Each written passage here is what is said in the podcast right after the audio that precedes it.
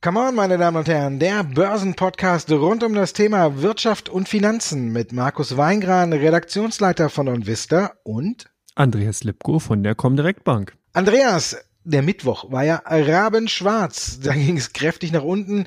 Schlechte Konjunkturdaten, Rezessionsängste, die nehmen wieder zu. Für dich nur quasi so eine kurze Panikattacke oder generell eine Trendwende? Ja, Markus, wir sehen jetzt hier doch langsam düstere Wolken oder dunkle Wolken am Horizont. Ähm, der ISM-Index war es ja, der vorher aus dem verarbeitenden Gewerbe, der so ein bisschen für Verdruss gesorgt hat. Und vor allen Dingen ist es jetzt nicht nur in Amerika so oder in China und auch in Europa, sondern insgesamt ist man eher bisher davon ausgegangen, dass Amerika aus einer Robustheit heraus sozusagen so ein bisschen mit China rumstenkert und da den Handelskonflikt immer wieder auch befeuern kann. Jetzt sieht man aber, dass so die ersten Bremsspuren in der eigenen Wirtschaft in der Binnenkonjunktur in den USA angekommen ist. Und dann gab es noch mal am Mittwoch, du hast bereits angesprochen, den ADP-Bericht. Das ist so ein ähnlich so ein Vorbericht für den US-Arbeitsmarkt und da sah es auch nicht wirklich sehr, sehr gut aus. Da sieht man also, hat die ersten Befürchtungen, dass hier doch die ein oder anderen größeren Bremsspuren jetzt zu sehen sind und die Marktteilnehmer haben dann erstmal die Notbremse gezogen. In Deutschland natürlich kam dann auch der Feiertag jetzt am Donnerstag hinzu, dass hier doch viele Fondsmanager einfach gesagt haben, okay, ach, ich mache jetzt gar nichts. Also es war eher aus meiner Sicht heraus ein Käuferstreik als wirklich großes Abverkaufen. Und äh, dadurch, dass halt viele an der Seitenlinie standen und ein paar dann doch gesehen haben, dass sie hier die ein oder anderen Gewinne, wenn auch welche vorhanden sind, mitnehmen wollten, beziehungsweise natürlich auch spekulativ einfach den Abwärtstrend gefolgt sind, gab es dann diese größeren Verluste.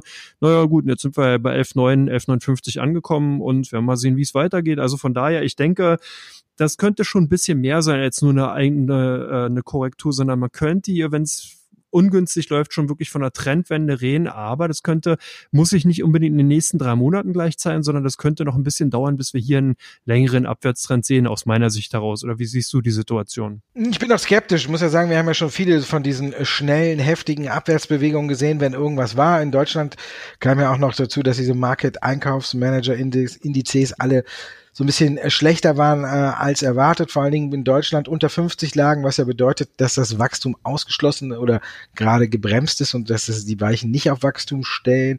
Das hat das Ganze natürlich ein bisschen beschleunigt. Heute sehen wir wieder, dass der DAX sich ein bisschen fängt am Freitag. Wir haben den äh, richtigen ADP-Arbeitsmarktbericht jetzt gesehen und der ist äh, nicht äh, so schlecht wie erwartet. Also hier kommen keine weiteren Rezessionsängste hinzu. Jetzt müssen wir aber allerdings gucken, wie das aufgenommen wird. Ich meine, äh, Donnerstag bei uns war ja Feiertag, wie du schon gesagt hast, aber in den USA gegen Handelsschluss kam dann wieder die neue Spekulation auf, wie ich auch schon gesagt hatte hier mal. Ähm, jetzt werden wieder alle Hoffnungen auf die Fett gesetzt. Ne? Vielleicht dreht die ja doch nochmal in diesem Jahr an der Zinsschraube. Eigentlich hatten ja alle gedacht, die sind fertig für dieses Jahr. Jetzt wird das Thema wieder so ein bisschen gespielt. Da muss man mal gucken, wie es der Markt aufnimmt. Am 10., also nächste Woche, beginnen ja wieder die Handelsgespräche. Gut, wenn man jetzt auf den Brexit guckt, äh, Boris Johnson, äh, er hat immer noch eine große Klappe und sagt immer noch, wir sind am 31. draußen. So oder so, komme was wolle. Das Gesetz, was da wohl verabschiedet worden ist, was er ja eigentlich verhindern wollte, scheint ihn nicht zu interessieren. Also von daher muss man wirklich auch nochmal abwarten. Ich sehe es jetzt erstmal nur als kleinen Schreckmoment an. Jetzt müssen wir gucken, wie die Nachrichtenlage bleibt. Die Hoffnung auf die FED wird natürlich wieder steigen und für, zumindest, denke ich mal, für eine Stabilisierung sorgen, dass wir jetzt vielleicht erstmal in so einen kleinen Seitwärtstrend einbiegen, aber dass wir jetzt noch einen großen Abverkauf sehen, äh, denke ich auch nicht. Dafür müssten weitere schlechte Nachrichten kommen. Dafür haben wir aber auch das Potenzial. Wie gesagt, die Handelsgespräche beginnen am 10. muss man gucken, wie lange Trump die Füße stillhält. Wir haben ja auch die Einkaufsindizes, Managerindizes aus China gesehen und die waren über 50, besonders für den Mittelstand. Also das zeigt, dass in China vielleicht die Lage doch gar nicht so schlimm ist, wie jetzt äh, Trump und seine ganzen Leute da erwirken wollten. Also das zeigt, China hat weiterhin langen Atem und deswegen glaube ich auch nicht, dass die in den jetzigen Gesprächen da auf die Punkte einlenken, auf die die USA Wert legen. Von daher glaube ich, dass wir 14., 15., 16. Oktober rum äh, wahrscheinlich wieder so einen Tweet sehen werden, äh, der die Märkte mal wieder aufschreckt. Aber ich habe auch keine Glaskugel. Kann auch sein, dass Trump auf einmal twittert, juhu, wir haben uns geeinigt. Aber Zurzeit gehe ich eher vom Gegenteil aus. Man soll ja an der Börse immer einen Plan haben und äh, flexibel sein, wenn er eben nicht aufgeht. Ich würde erstmal darauf wetten, dass äh, diese Handelsgespräche keinen weiteren, keine weiteren Fortschritte bringen und dann natürlich wieder für einen nächsten Abwärtsschub sorgen könnten. Darauf sollte man sich einstellen.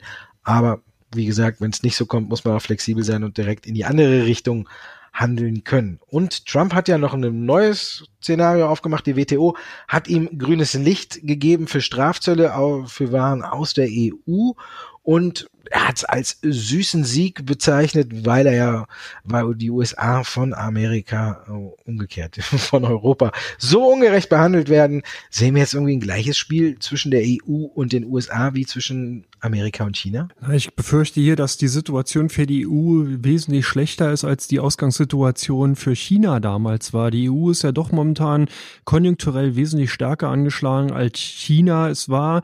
Und von daher sind natürlich die Verhandlungssituation für die europäischen Politiker nicht so günstig. Also hier wird man äh, sicherlich mehr klein beigeben müssen. Man kann hier keine Stärke zeigen, nicht die Stirn bieten. Dazu ist einfach doch noch die Exportabhängigkeit nach Nord Nordamerika in die USA speziell sehr, sehr hoch. Und ähm, gerade für die Schlüsselbranchen, Automotive, Maschinenbau, das sind im Endeffekt genau die ähm, Branchen, die darunter leiden werden und auch natürlich der Flugzeugbau. Wir haben es ja jetzt schon gesehen. Ähm, hier haben ja die USA bereits schon den ersten Aufschlag jetzt gegen Europa getätigt in Richtung Airbus. Und äh, ich glaube, dass wir hier auch weiteres sehen werden. Die Automobilbranche war auch schon öfters mal dabei und auch im Gespräch. Und im Endeffekt sind ja hier auch schon die äh, Strafzölle aktiviert worden. Ähm, wir haben ja auch in den letzten Folgen schon sehr oft darüber gesprochen, dass es eigentlich nur konkludent ist, dass nach China die EU drankommt, weil äh, die USA ganz klar auch hier gegen, gegenüber Europa und speziell gegen Deutschland, Deutschland eben auch ein Handelsdefizit fährt und von daher äh, das sicherlich ein lohnendes Ziel, gerade wenn man eben an Great, Make America Great Again denkt, äh, hier ein lohnendes Ziel ist, um genau dieses Ziel umzusetzen. So zumindest meine Sichtweise. Bin ja gespannt, was du dazu sagst. Ja, der DAX hat ja jetzt jedenfalls positiv auf die USA-Arbeitsmarkt Arbeitsmarktdaten äh, reagiert und legt zu. Aber was ich jetzt eben auch noch gesehen habe, ist, äh, dass äh, das Handelsdefizit trotzdem äh, zugenommen hat und von daher äh, dürfte Trump mit den Zahlen äh, wieder nicht zufrieden sein. Also Handelsbilanzsaldo im August äh, liegt bei minus 54,9 Milliarden US-Dollar. Die Prognose war 54,5, also ein bisschen drüber. Naja, gut, kann man jetzt drüber streiten, aber natürlich werden die USA weiter jetzt hier äh, nach äh, Möglichkeiten suchen, äh, die die EU da zum Einlenken zu bewegen, gerade wenn man ja auch überlegt, äh, dass äh, äh, nicht Airbus, sondern Boeing ja auch durch den Absturz und alles und die Probleme da sind, da muss man natürlich auch Boeing schützen und deswegen denke ich auch, dass sie alles tun werden, dass hier die Subventionen zumindestens für Airbus äh, eingestellt werden, die ja an den Pranger gestellt worden sind. Ich glaube, daran kommt die EU dann nicht dran vorbei, weil das wird einer der Hauptforderungspunkte sein, damit Boeing auch wieder so ein bisschen richtig auf die Füße kommt. Und von daher kann ich mir schon vorstellen, dass es ein bisschen rund geht. Frankreich hat ja bereits schon auch am Feiertag, die haben ja keinen Feiertag gehabt, gedroht, dass sie Gegenmaßnahmen einleiten werden wenn man guckt, was jetzt alles betroffen ist, Käse und so, da kommt Deutschland in erster Linie nicht in Betracht. Wie du schon sagtest, bei uns äh, schlägt halt äh, das dann zu Buche, wenn die Autobauer hier belastet werden. Aber erstmal, wenn es um die EU geht, sind hier, glaube ich, erstmal andere Produkte betroffen. Trotzdem wird es, glaube ich, kein schönes Szenario. Aber Pompeo hat ja heute früher gesagt, der Außenminister, er wird vorher nochmal mit der EU reden. Also vielleicht besteht ja noch eine kleine äh, Möglichkeit, dass er eben hier, dass man so eine ja, jetzt wollte ich sagen, außergerichtliche Einigung erzielt, aber ja, dass man vielleicht vorher irgendwie so noch äh, irgendwas findet, wo man sagt, okay, damit können wir beide, können beide Seiten leben und dass dann vielleicht so ein Ding aus der Welt ist. Ich glaube, Trump kann sich jetzt nicht leisten, mit allen, sich mit allen anzulegen. Also ich glaube, dass man hier vielleicht im Vorfeld noch, bevor am 18. Oktober wird ja spekuliert, dass die neuen Strafzölle kommen sollen und ich glaube, dass man vielleicht da vielleicht vorher noch so einen Weg findet. Aber da ist natürlich auch wieder die Frage, wie weit die EU äh, der USA da entgegenkommt und wie hoch die Forderungen der USA sind. Das ist ja das, was wir hinter verschlossenen Türen, was wir äh, Normalsterbliche nie rausfinden werden. Wir wissen ja auch nicht genau, woran es hängt, äh, warum sich die USA und China nicht einigen. Alle sagen ja immer, man ist zu 90, 95 Prozent einig, aber diese fünf Prozent, um die es da geht, da scheint ja weder China noch die USA zum Einlenken bereit zu sein. Aber was genau das ist und wer da letztendlich der Schuldige ist, das werden wir wahrscheinlich nie herausfinden. Da schweigen beide Seiten und von daher wird es vielleicht bei der EU auch so ein ähnliches Spiel geben und da muss man mal abwarten. Und dann ist natürlich die Frage, ob Trump äh, nächstes Jahr noch im Amt ist. Ne? Jetzt hat er ja schon öffentlich dazu China aufgerufen, gegen Biden und seinen Sohn äh, zu ermitteln. Also er macht sich ja noch nicht mal mehr die Mühe, ein Telefon zu nehmen und das äh, anzurufen, damit es nicht alle mitbekommen. Jetzt geht er schon an die Öffentlichkeit vor die Presse und sagt, hier, China, ermittelt mal.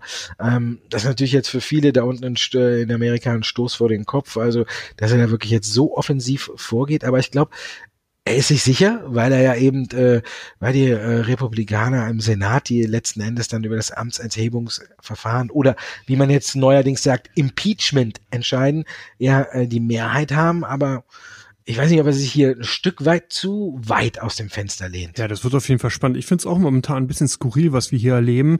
Äh, es ist sicherlich so ein Stück weit die Flucht nach vorne und natürlich auch der Angriff gegen die Demokraten, dass er hier eben durch die ganzen öffentlichen Statements eben auch die Aufrufe, die man in den letzten Tagen und Stunden auch wahrgenommen hat, eben äh, in Richtung ähm, Ermittlungen. Das sind natürlich alles so ein Stück weit auch nicht mehr wirklich so diplomatische Züge, wie man so aus den letzten Jahren gewohnt ist. Aber ich glaube, dass hier dass wir kein Amtsenthebungsverfahren oder beziehungsweise keinen erfolgreichen Abschluss des Amtsenthebungsverfahrens sehen werden. Es gab ja bisher in der Geschichte der USA auch nur formell zwei. Ein drittes wurde mal angestrebt gegen Nixon, aber der hat ja dann sozusagen mit seinem Rücktritt in dieses Impeachment-Verfahren äh, gar nicht erst losgetreten. Der letzte relativ bekannte Fall war ja gegen Bill Clinton durch die Lewinsky-Affäre. Äh, die hat er sozusagen auch überstanden und ich glaube, dass auch jetzt in diesem Fall, dass wir da keine keine, ähm, kein Amtsenthebungsverfahren äh, sehen werden gegen Trump, beziehungsweise kein Erfolg des Verfahrens. Also äh, US-Präsident Trump wird äh, dann weiter in Amt und Würden bleiben. Nächstes Jahr ist Wahljahr. Ich glaube, dass man selbst durch auch wieder durch irgendwelche Verfahren das dann eh so lange rauszögern können, dass das eigentlich auch gar keinen Sinn macht, das dann wirklich bis zum Ende zu vollstrecken. Ich glaube eher, das ist halt so ein Warnschuss in der Demokraten vor dem Bug von US-Präsident Trump und dass man hier einfach auch nochmal aufbauen will, dass man hier nochmal klar machen will, dass man sich halt nicht alles so gefallen lässt und alles wortlos nimmt. Also ansonsten denke ich mal, ja, würde es dann auch sehr, sehr interessant werden, was an den Finanzmärkten passieren würde. Ja, du hast Clinton schon angesprochen, ne? Nachdem Clinton im Amt bestätigt wurde, hat der Dow über 1000 Punkte zugelegt, ne? Vielleicht, wenn alles so weit kommt, 21 Tage hat das Verfahren gegen Clinton gedauert, und danach ging es dann steil bergauf. Müssen wir mal schauen. Ich weiß auch nicht, wie weit es kommt. Auf jeden Fall gefällt es mir nicht mehr, weil der Wahlkampf in den USA, ich habe es ja schon in der vergangenen Folge gesagt, immer mehr von den Sachthemen wegkommt und immer mehr auf sich auf Nebenschau, Nebenschau, Nebenkriegsschauplätze, so heißt das Wort, äh, verlagert und das gefällt mir nicht und muss man halt mal abwarten. Also ich denke auch, dass die Demokraten sich das ganz, ganz, ganz genau überlegen werden, ob sie dieses Verfahren überhaupt anstreben. Weil äh, ist einfach auch jetzt zu kurz vor der Wahl. Beide Seiten haben viel zu verlieren und beide Seiten werden kurzfristig wahrscheinlich auch äh, keinen aussichtsreichen Kandidaten mehr für das Amt aufbauen können. Also das ist ja wirklich eins der, der größeren Probleme, was ich da sehe, dass, dass es vielleicht überhaupt nicht so weit kommt, weil sich wirklich beide Seiten kein das nicht leisten können, da jetzt als Verlierer rauszugehen, weil dann ungefähr neun noch nicht mal ein Jahr mehr bis zur Wahl. Wie will man da jetzt äh, noch einen gescheiten Kandidaten hinbiegen? Also von daher glaube ich schon, dass äh, der Senat so oder so für Trump stimmen wird, weil er die Mehrheit hat, weil die kriegen ja auch so schnell keinen neuen Kandidaten für Trump mehr her und ich glaube, dessen sind sich auch die Demokraten bewusst. Und dann wäre dann so ein Verfahren natürlich fatal und eine große Niederlage. Aber wir werden sehen, wie es weitergeht. Trump jedenfalls, wie du sagtest, Schuss vom Bug, mag er ja ziemlich gerne und an seiner Reaktion sieht man, ist, ist, ist wohl irgendwo nicht angekommen, der Schuss. Weil sonst wäre er nicht nochmal an die Öffentlichkeit gegangen und hätte China vor den Journalisten aufgefordert, gegen Biden und seinen Sohnemann zu ermitteln. Also wir wissen, Trump äh, geht dann ja immer sofort auch schnell hoch. Schnell hoch soll es auch mit Tesla gehen. Das ist die erste Frage, der wir uns jetzt gleich in Teil 2 widmen, wo Ihre Fragen im Mittelpunkt stehen, meine Damen und Herren. Die Frage, die eingereicht wurde, war noch, wird Elon Musk einen neuen Auslieferungsrekord wirklich schaffen? Die können wir einfach so beantworten. Ja, hat er geschafft, aber er hat nicht die 100.000 geschafft, wie er versprochen hat. Deswegen ist die Aktie bös unter die Räder gekommen. Wie siehst du jetzt die Lage bei Tesla? Ja, Tesla wird es jetzt auf jeden Fall schwieriger haben. Also im Endeffekt hat er ja schon die äh, erhofften 97.000 Autos ausgeliefert, aber was haben wir hier wieder? Die bösen Flüchter, äh, Flüsterschätzungen, so heißt es richtig, waren ja dann so ein Stück weit auch das Salz in der Suppe, beziehungsweise dann im Sandkorn im Getriebe. Äh, 100.000, also äh, eine sechsstellige Zahl haben die Marktteilnehmer Marktteilnehmer erwartet. Das konnte nicht geliefert werden. Deswegen sind die ähm, Aktien jetzt dann unter die Räder gekommen.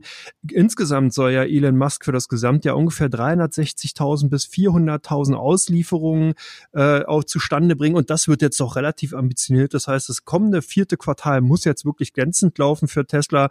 Und da haben dann eben die ein oder anderen Marktteilnehmer doch Zweifel gehabt und demzufolge sich erstmal von den Aktien getrennt. Insgesamt ist natürlich das Modell 3 hier weiterhin das Modell, was einfach wie geschnitten Brot läuft. Allein von den jetzt 97.000 publizierten oder veröffentlichten Verkaufszahlen sind 79.600 allein vom Model 3, äh, Model 3 und äh, zeigt eben auch, wie abhängig Tesla eben noch von dieser Fahrzeugvariante ist und wie stark diese Verkaufszahlen dann eben in den Gesamtabsatzzahlen hineinfallen.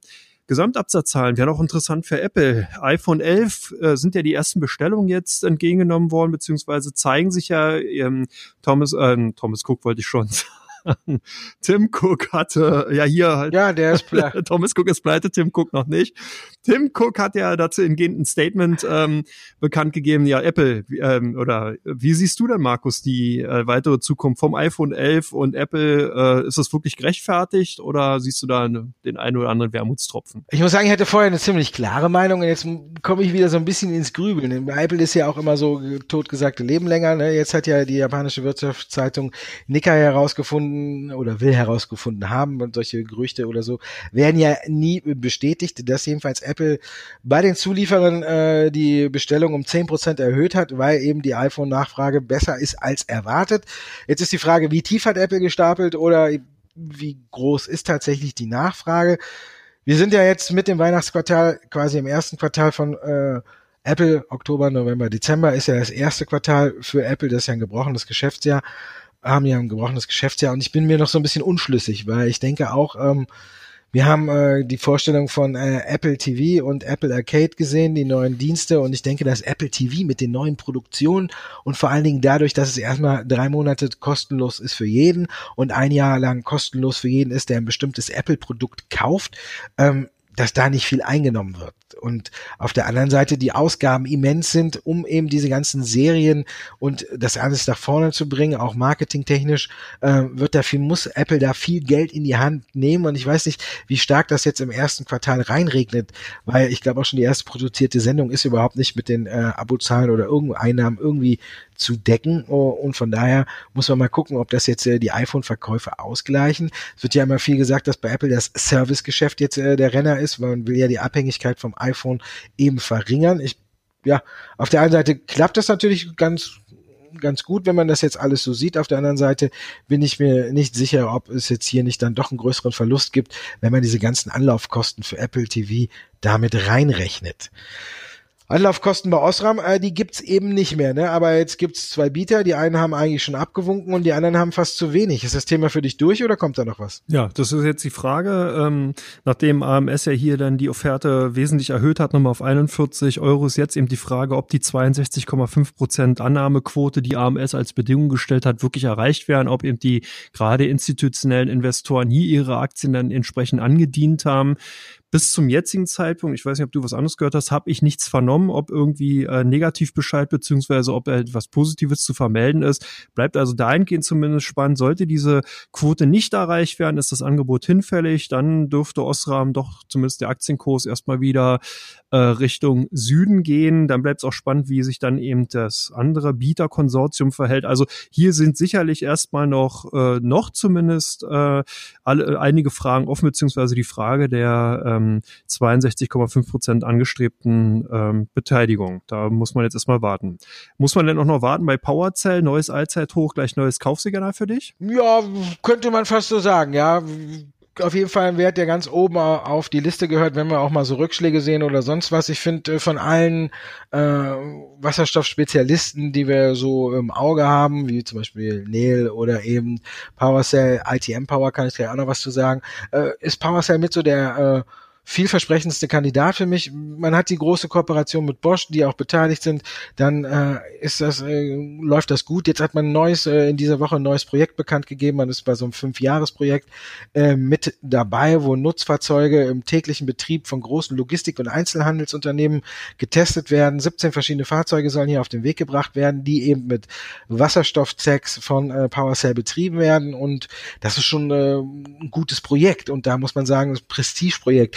Und wenn sich das durchsetzt und diese Fahrzeuge dann in Serie gehen, dann könnte es für PowerCell hier ganz schnell äh, weitergehen. Also ich denke, PowerCell in Ko Kooperation mit der Beteiligung von durch Bosch äh, einer der aussichtsreichsten Kandidaten bei Nell fehlt mir immer noch, oder Nell, keine, fehlt mir immer noch so ein bisschen dieser große Auftrag eben. PowerCell hatte ja hier zwei in kurzes, kürzester Zeit, eben dieses Projekt, was ich vorgestellt habe, und dann auch einen Folgeauftrag vom großen äh, weltweit agierenden Autobauer. Also von daher ist es gut. Und heute, wenn man so guckt, die Fantasie in der Branche ist hoch und sie bleibt hoch. Heute ist zum Beispiel auch Linde eingestiegen beim Wasserstoffspezialisten auf der Insel, der heißt ITM Power.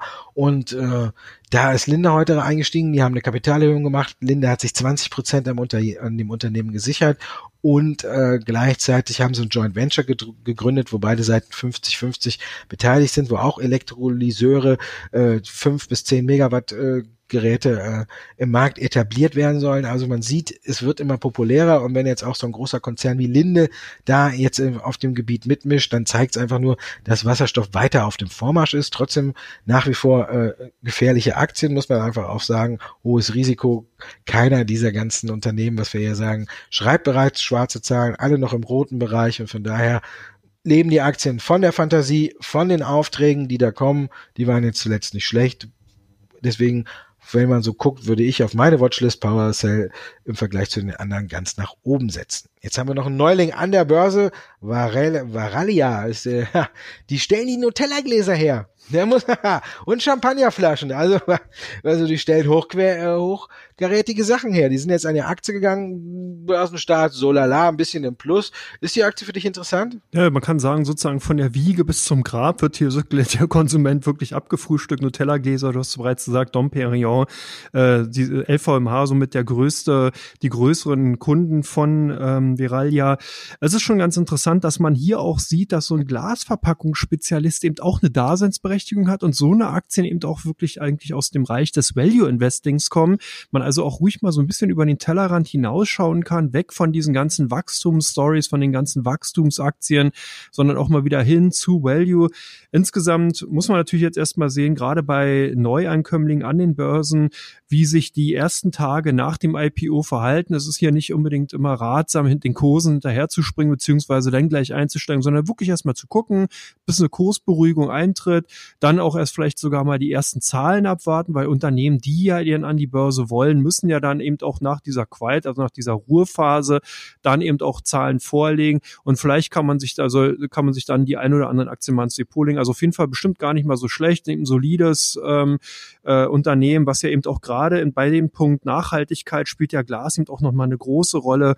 Äh, man will ja weg von diesen ganzen Plastikverpackungen, also dahingehend bestimmt auch nochmal da ein interessantes Investment, wenn man eben in Richtung Nachhaltigkeit geht und wenn man in Richtung oder im Punkt Nachhaltigkeit investieren will. So, das war Teil zwei, die fünf Fragen unserer Zuschauer. Jetzt kommen wir zu Teil drei und da gucken wir auf die meistgetradeten Werte bei der Comdirect und die meistgesuchtesten Aktien bei OnVista.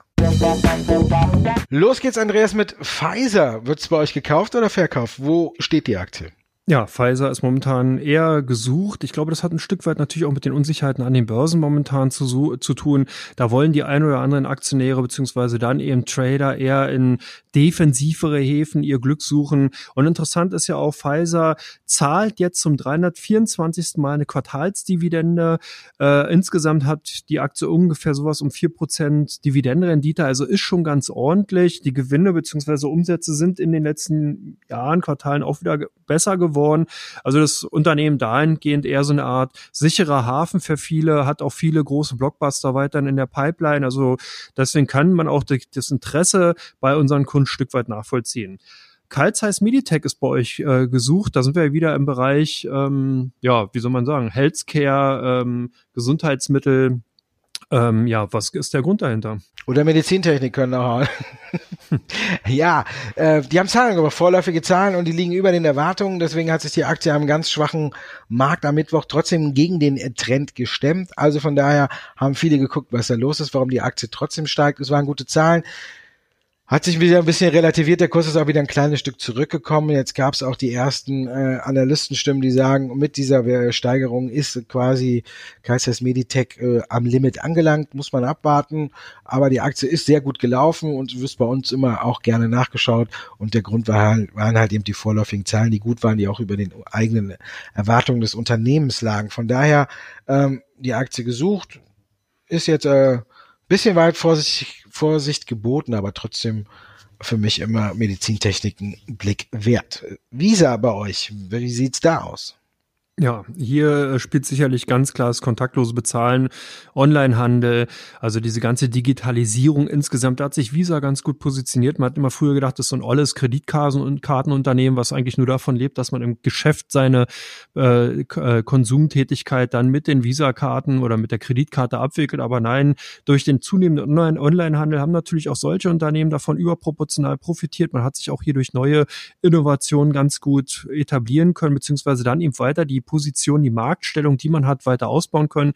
Ein Blick auf den Chart zeigt es auch in den letzten Jahren gut und solide gelaufen. Sicherlich keine Über- oder Outperformance, aber eben eine ganz gute. Von gibt ja jetzt eben auch die Aktien wahrscheinlich auch durch die Fantasie eben, dass man selbst wenn es zu einer konjunkturellen Abkühlung kommen sollte, dass da der Onlinehandel ein Stück weit eben dann auch draußen bleiben kann oder sich da vielleicht auch ein Stück weit draußen halten kann, weil er doch losgelöst ist von regionalen, von lokalen Schwächen, sondern eben dieser, die globale Tätigkeit da eine wesentlich größere Rolle spielt im Onlinehandel und davon dann natürlich auch die Kreditkartenbetreiber profitieren. Warta profitiert ja auch so ein Stück weit von den E-Mobility-Boom oder warum sind die Aktien bei euch so stark gesucht? Ja, ja, und wollen natürlich auch die Anleger wissen, was los ist. Es gibt ja viele Spekulationen jetzt rund um Warta. Wie du eben sagtest, die haben gesagt, sie können im E-Mobility-Bereich liefern. Es wird viel drum rum spekuliert, ob Warta tatsächlich auch schon Produkte für Apple liefert. Das ist ja immer ein großes Geheimnis, wer da der Zulieferer ist. Da haben sich viele äh, dann äh, nachgeschaut. Warta bei uns auch ein Dauerbrenner. Wenn man guckt, die Aktie hat seit Jahresbeginn über 250 Prozent zugelegt. Da ist wird man natürlich auch an solchen Tagen, wo es nach unten geht, vorsichtiger und versucht vielleicht da mal Gewinne zu sichern. Deswegen gucken viele auf Warta. Auf der anderen Seite könnte sich natürlich auch eine Einstiegsgelegenheit ergeben. Man muss gucken, wie weit dann die Aktie dann zurückkommen würde. Und von daher äh, wird bei uns Warta immer fleißig gesucht und ist ganz weit vorne bei den Werten. Jetzt haben wir aber auch einen ganz äh, raffinierten Wert, den du mitgebracht hast. FCR Immobilien AG. Was machen die genau? Welche Bereich Immobilien sind die? Ich meine, ich kenne sie nicht, muss ich zugeben. Ja, ich kann es bisher auch noch nicht so. Das ist auch ein relativ kleines Unternehmen, 91 Millionen Marktkapitalisierung, äh, habe ich selber nachgesehen. Aber unsere Kunden scheinen eben auf, das Unternehmen zu stehen, beziehungsweise auf die Aktien. Das äh, Immobilienunternehmen hat sich so ein bisschen im Bereich der Einkaufs- und Fachmarktzentren konzentriert. Ist hier ganz klar bei den Handelsimmobilien im Sekundärstandort, bei Sekundärstandorten spezialisiert. Wahrscheinlich eben dadurch, dass eben jetzt hier doch das Thema Immobilien auch wieder so ein Stück weit on vogue gekommen ist, dass man eben hier auch einen sehr defensiven Sektor vorfindet, guckt man eben auch, was in den zweiten und in den dritten Reihen bei den Unternehmen zu finden ist. Und da scheinen dann eben doch die ein oder anderen Trader eben Interesse an FCR Immobilien gefunden zu haben. Wie gesagt, äh, ich finde es ja auch gut, dass wir beide da mal bei der Sendung hier bei, bei dem Podcast was lernen. Also ähm, ja, deswegen habe ich gedacht, ich nehme die mal mit rein. American Waterworks bei euch gesucht? Was steckt dahinter? Ist ein Unternehmen, was aus der Wasseraufbereitungswirtschaft kommt. Äh, es gab einen Artikel bei uns zu dem äh, Wert und deswegen haben wahrscheinlich auch viele nachgeguckt. Ist von 0 auf 33 angestiegen, also der größte Anstieg in unserer Suchliste, den wir in dieser Woche zu verzeichnen hatten. Deswegen habe ich auch gedacht, ich bringe die Aktie mal mit. Sehr solider Chart. Seit 2017 kennt die Aktie eigentlich nur eine Richtung, so fast so ein bisschen krisenresistent. Lebt natürlich von diesem Thema, dass der dass der Grundstoff, der äh, Rohstoff Wasser immer äh, ja nicht beliebter, wie soll man sagen, immer wertvoller wird und da mit der Wasseraufbereitung sich auch eine Menge Geld verdienen lässt. Und von daher ist die Aktie bei uns jetzt auch gesucht. Ich äh, finde auch ein sehr guter Wert. Man muss sagen, wenn man was Solides, Grundsolides sucht, wo nicht so viele Rückschläge sind, es könnte durchaus eine gute Säule im Depot sein. Also ist eher so ein konservativer Wert, der aber seinen Weg macht. Kann man sich den Chart ruhig mal in aller Ruhe anschauen und ein bisschen mit der Zunge schnalzen. Also es ist jetzt kein auffälliger Wert, aber ein Wert, der stetig liefert. Hat wieder Spaß gemacht und nächste Woche schlagen wir wieder zu. Ja, danke Markus. Ich, die Freude ist ganz auf meiner Seite. Ja, und natürlich Dankeschön an Sie, liebe Zuhörer, dass Sie uns bis zum Ende verfolgt haben. Dankeschön, bis nächste Woche.